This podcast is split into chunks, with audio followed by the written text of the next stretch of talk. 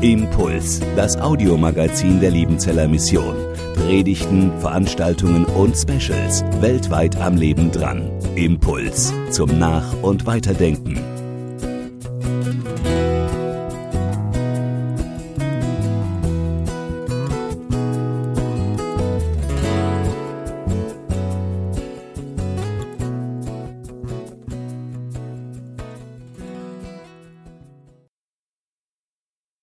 Genau vor 75 Jahren.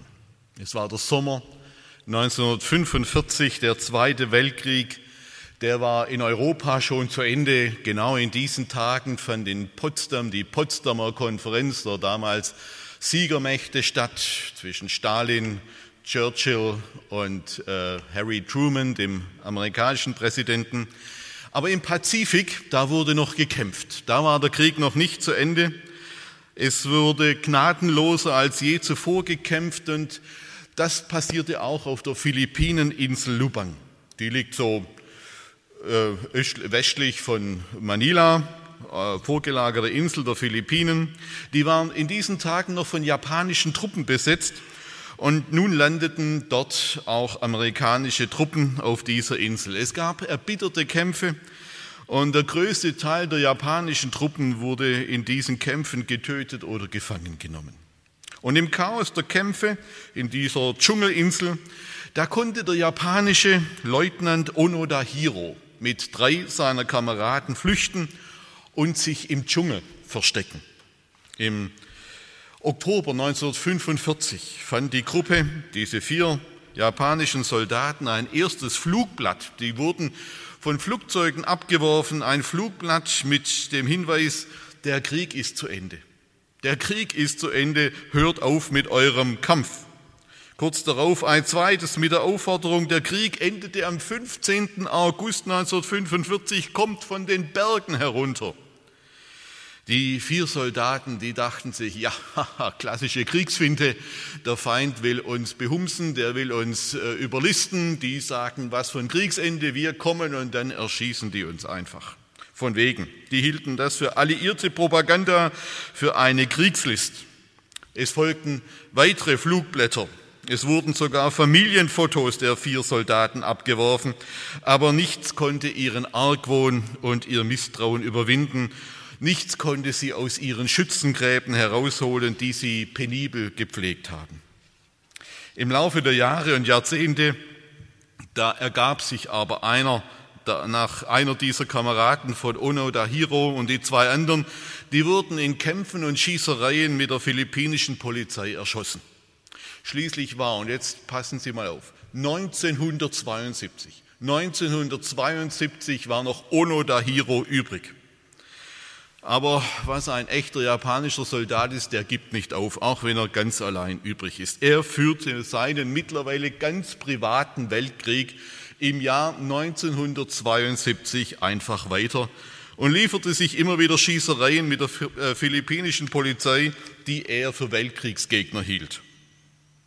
Und diese Nachricht, dass da noch auf dieser Insel ein japanischer Soldat 27 Jahre nach Kriegsende seinen persönlichen Weltkrieg weiterführt, die drang bis nach Japan. Und diese Nachricht, die drang ans Ohr des jungen Studenten Suzuki Norio. Der hörte davon und als er davon hörte, dass da noch ein Landsmann in Philippinen auf einer Dschungelinsel seinen Krieg fortführt, da brach er sein Studium ab und er setzte sich für sein Leben drei Ziele. Ziel Nummer eins, ich will Leutnant Onoda finden. Zweitens, ich will in der Wildnis einen Panda finden und drittens, ich will den Yeti im Himalaya finden. Das war die Reihenfolge seiner Lebensziele, die er sich setzte.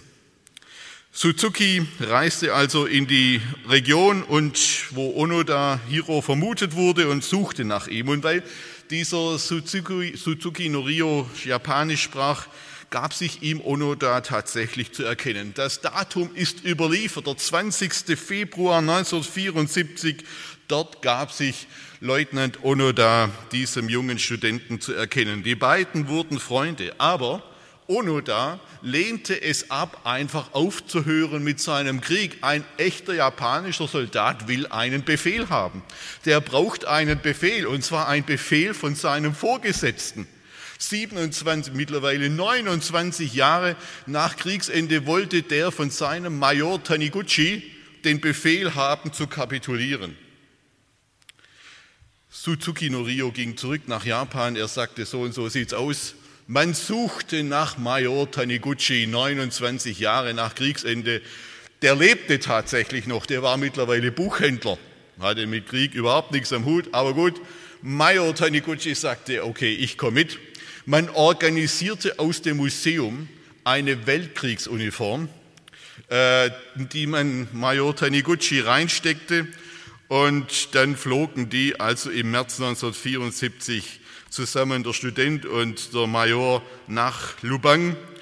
Man fand Leutnant Onoda und Major Taniguchi in Weltkriegsuniform mit militärischer Haltung, informierte Leutnant Onoda Hiro von der Kapitulation der Japaner, die übrigens schon 29 Jahre vorher erfolgt war. Und er könne jetzt eigentlich auch kapitulieren, was Leutnant Onoda dann befahl, äh, dann auch tat. Das akzeptierte er und so endete für Leutnant Onoda Hiro der Zweite Weltkrieg im März 1974 auf dieser Insel in Lubang. Zu dieser Zeit trug er immer noch seine Uniform, ein Hoch auf die japanische Militärschneiderei, eine Uniform, die wirklich über 30 Jahre hält, tagtäglich getragen, alle Achtung. Er hatte noch sein Schwert, sein Gewehr, 500 Schuss Munition und mehrere Handgranaten bei sich. Onoda hatte während seines über 30-jährigen Kampfes, man muss ja noch die Weltkriegszeit dazuzählen, auf dieser Insel ungefähr 30 Menschen getötet und circa 100 weitere verwundet. Aufgrund dieser Umstände, die damals für die ganze ostasiatische Welt eine unglaublich emotionale Geschichte war, das ging wirklich durch die Weltpresse in den 70er Jahren, wurde Onoda Hiro vom philippinischen Präsidenten Ferdinand Marcos begnadigt. Liebe Schwestern und Brüder, wie kriegt man Krieger zum Frieden?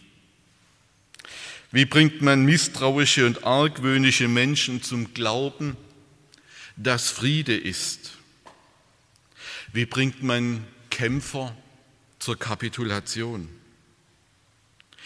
Diese Frage, die muss ich auch Gott gestellt haben. Wie bringe ich Menschen, die sich in einer Rebellion gegenüber mir befinden, zum Frieden mit mir? Wie bringe ich Sünder zur Versöhnung mit mir? Wie bringe ich Gottes Zweifler zum Glauben an meine Gnade und Wahrheit?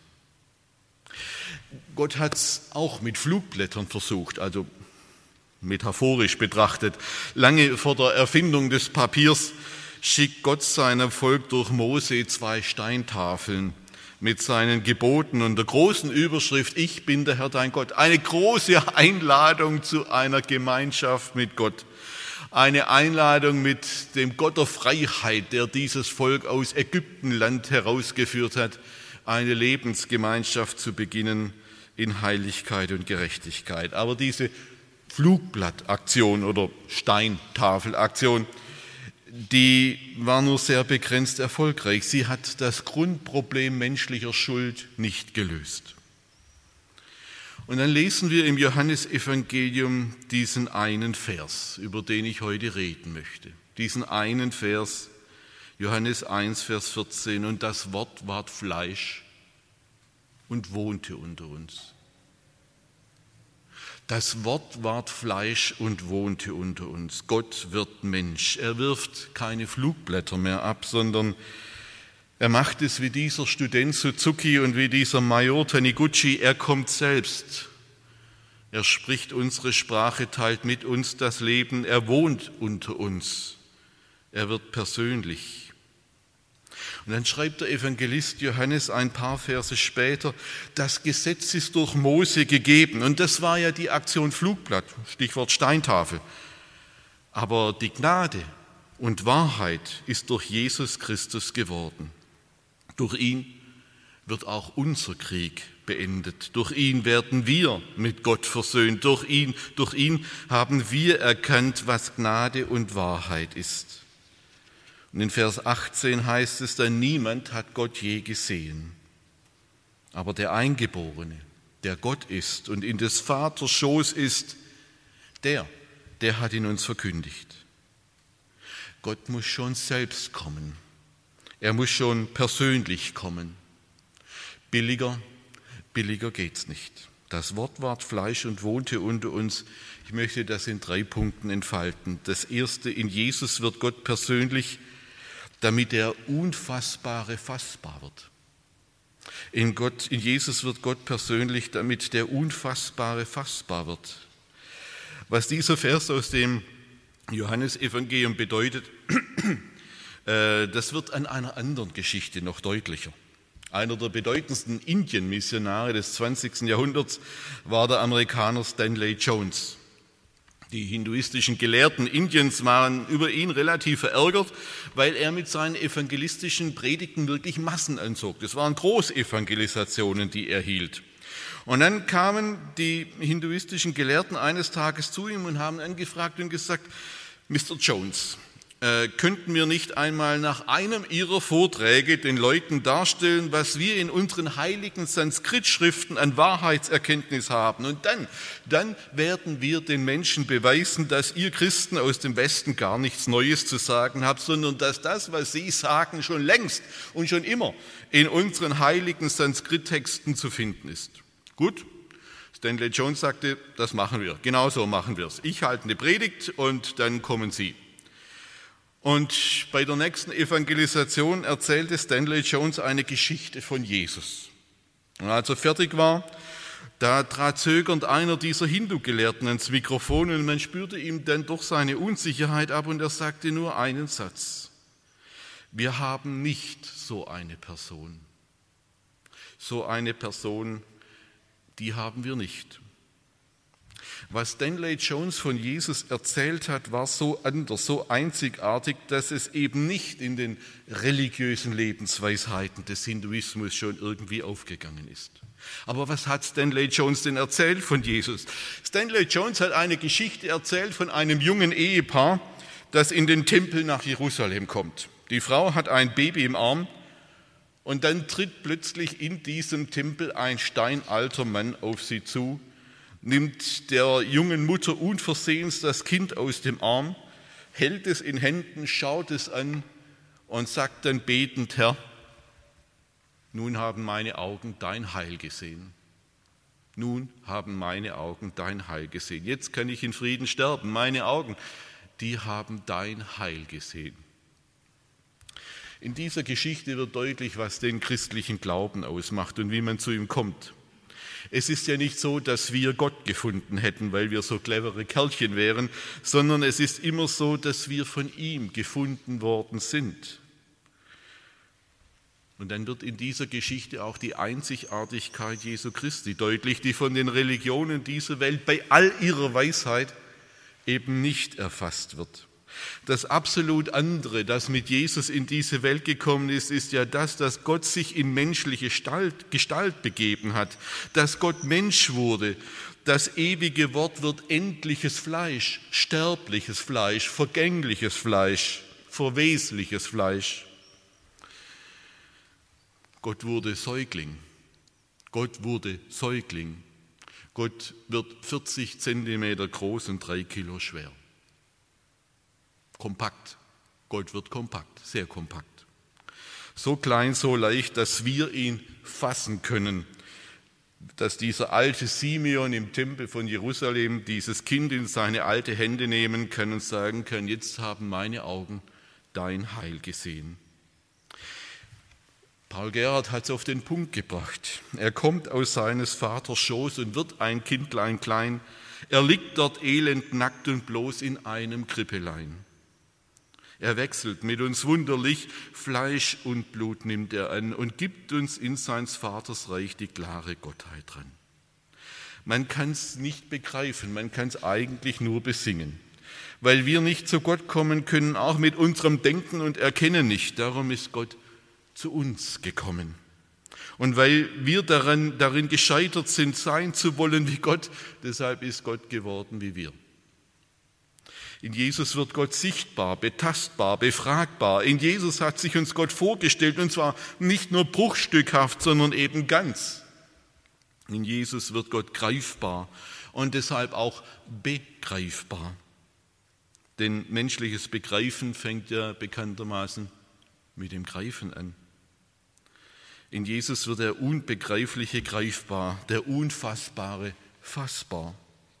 Und nur deshalb, nur deshalb ist keine Arroganz, wenn ich als Christ behaupte, dass ich Gott persönlich kenne. Nicht, weil ich klüger wäre als die Anhänger anderer Religionen, nicht, weil ich von Natur aus mehr wüsste als die Muslime oder Hindus. Das ist ja alles überhaupt gar nicht der Fall, sondern weil ich gefunden worden bin von dem Gott, der geworden ist wie ich, der mir in Jesus auf Augenhöhe begegnet und mir sagt, dass ich mit meinem Krieg gegen Gott aufhören kann, der mir sagt, dass er mich mit sich selbst versöhnt hat und dass auch ich mich jetzt versöhnen darf, dass ich es glauben darf, dass mir in ihm Gnade und Wahrheit begegnet. In Jesus wird der Unfassbare und das Unfassbare fassbar. Und das Zweite, in Jesus wird Gott persönlich damit er unser Herz gewinnt.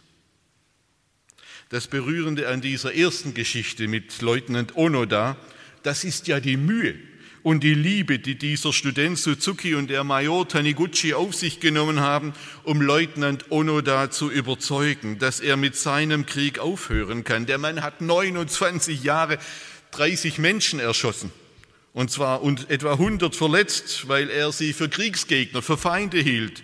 Man hätte ja gut verstehen können, dass die Philippinen mit dem Mann einfach kurzen Prozess machen oder ihn im besten Fall in ein Gefängnis sperren. Es ist die nachgehende Liebe, die, diesem Leut, die diesen Leutnant überwunden hat. Das ist im Grunde Mission. Das ist Mission, dass da Menschen anderen nachgehen, nachgehen, um sie zu erreichen mit dieser Botschaft, du kannst mit deinem Krieg aufhören. Du darfst dich versöhnen mit Gott, vor dem du ein ganzes Leben lang wegläufst. In gleicher und noch größerer Weise erleben wir in Jesus diese Liebe Gottes, denn Jesus erobert, in Jesus erobert Gott nicht diese Welt. Manchmal hat man in der Geschichte des Christentums etwas triumphalistisch von Eroberung gesprochen, so zum Beispiel als im Zuge der konstantinischen Wende im vierten Jahrhundert der christliche Glaube die antike Welt durchdrungen hat. Da wurde oft auch erobert. Aber auch in vielen modernen Missionsgeschichten taucht dieses Denken auf, dass der christliche Glaube die Welt, manche Regionen, Länder oder gar Erdteile erobert habe. Wir leiden heute als Gemeinde und auch als Missionswerk darunter, dass Mission viel zu oft im Duktus der Eroberung daherkam, dass man Menschen überwunden, erobert hat. Wir merken an diesem einen Vers, das Wort ward Fleisch und wohnte unter uns, dass Gott in Christus etwas anderes tut. Bei einer Eroberung, da drücken die Eroberer den Eroberten ihr Denken, ihren Lebensstil, ihre Lebensregeln, ihre Weltanschauung, ihre Sprache und ihre Strukturen auf. So war das immer in der Weltgeschichte. Die Eroberten haben, die Eroberer haben den Eroberten ihr Ding aufgedrückt. Die mussten kuschen und nach den neuen Regeln funktionieren. So etwas funktioniert. Aber es funktioniert immer nur oberflächlich. Zwischen dem vierten und dem sechsten Jahrhundert nach Christus hat die christliche Kirche im Verbund mit den christlichen Kaisern die ganze antike Welt so erobert, wirklich erobert. Wer nicht Christ werden wollte, der wurde von Kaiser Justinian dem Ersten im sechsten Jahrhundert buchstäblich dazu gezwungen.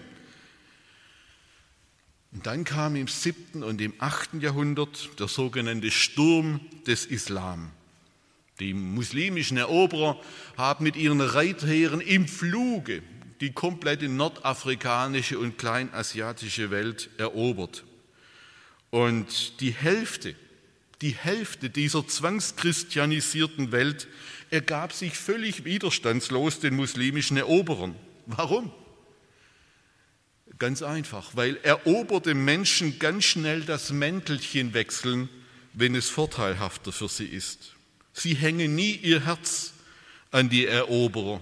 Wer erobert, der gewinnt immer nur Eroberte, aber er gewinnt keine Herzen.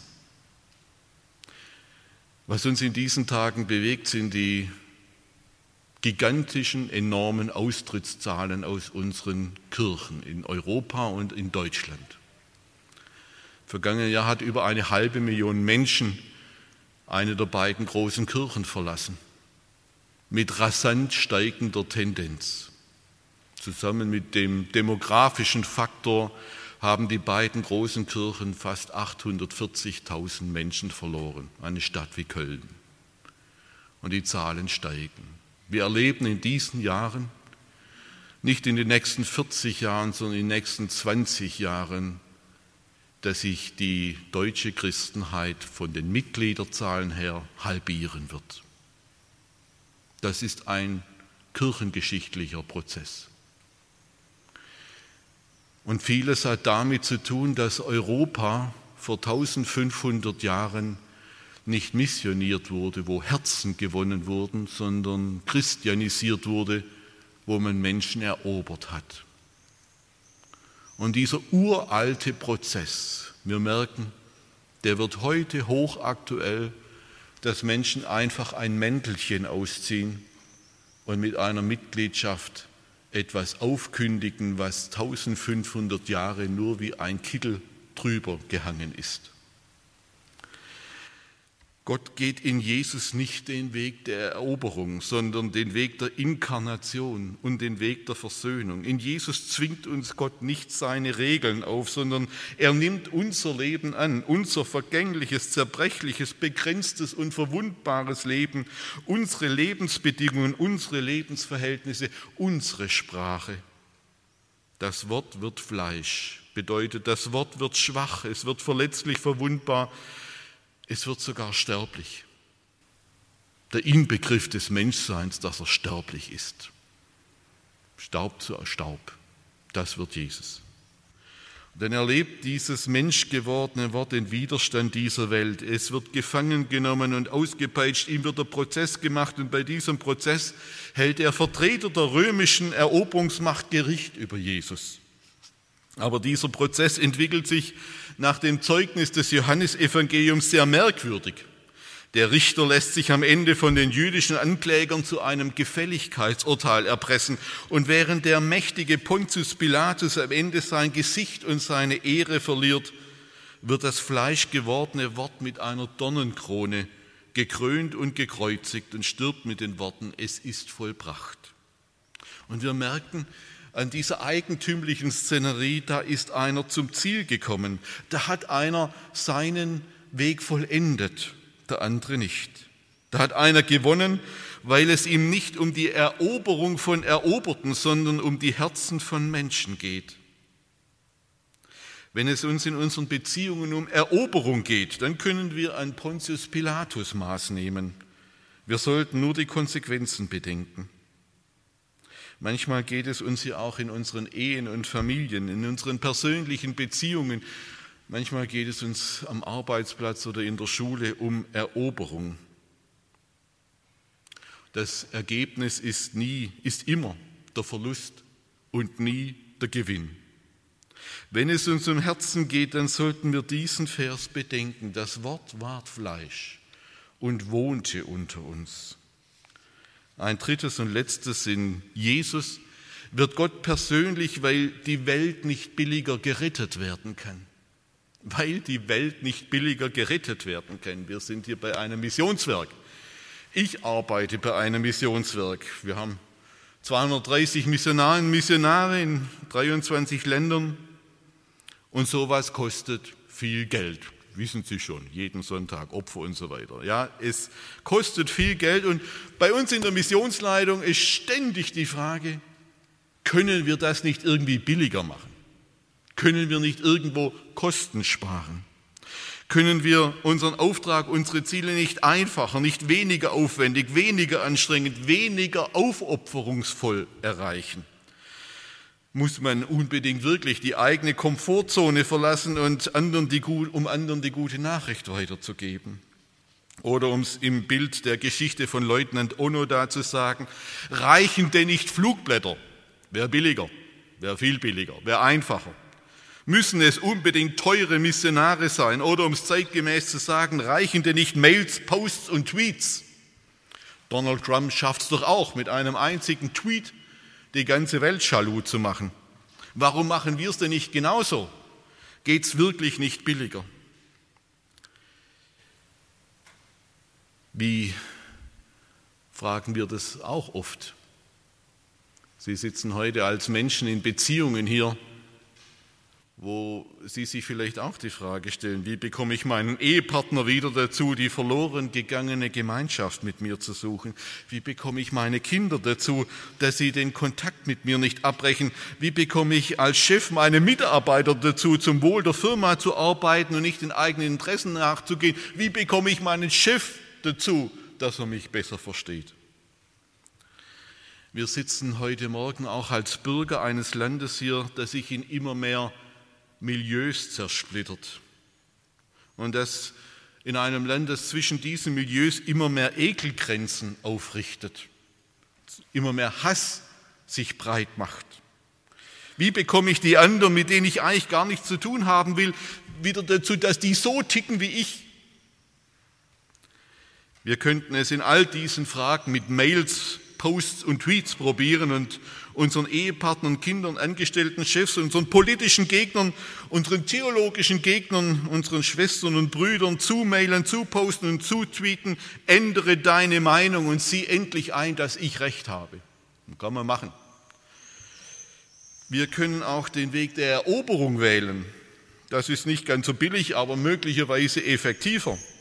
Nur bedenkt eines, wir haben es dann immer nur mit Eroberten zu tun.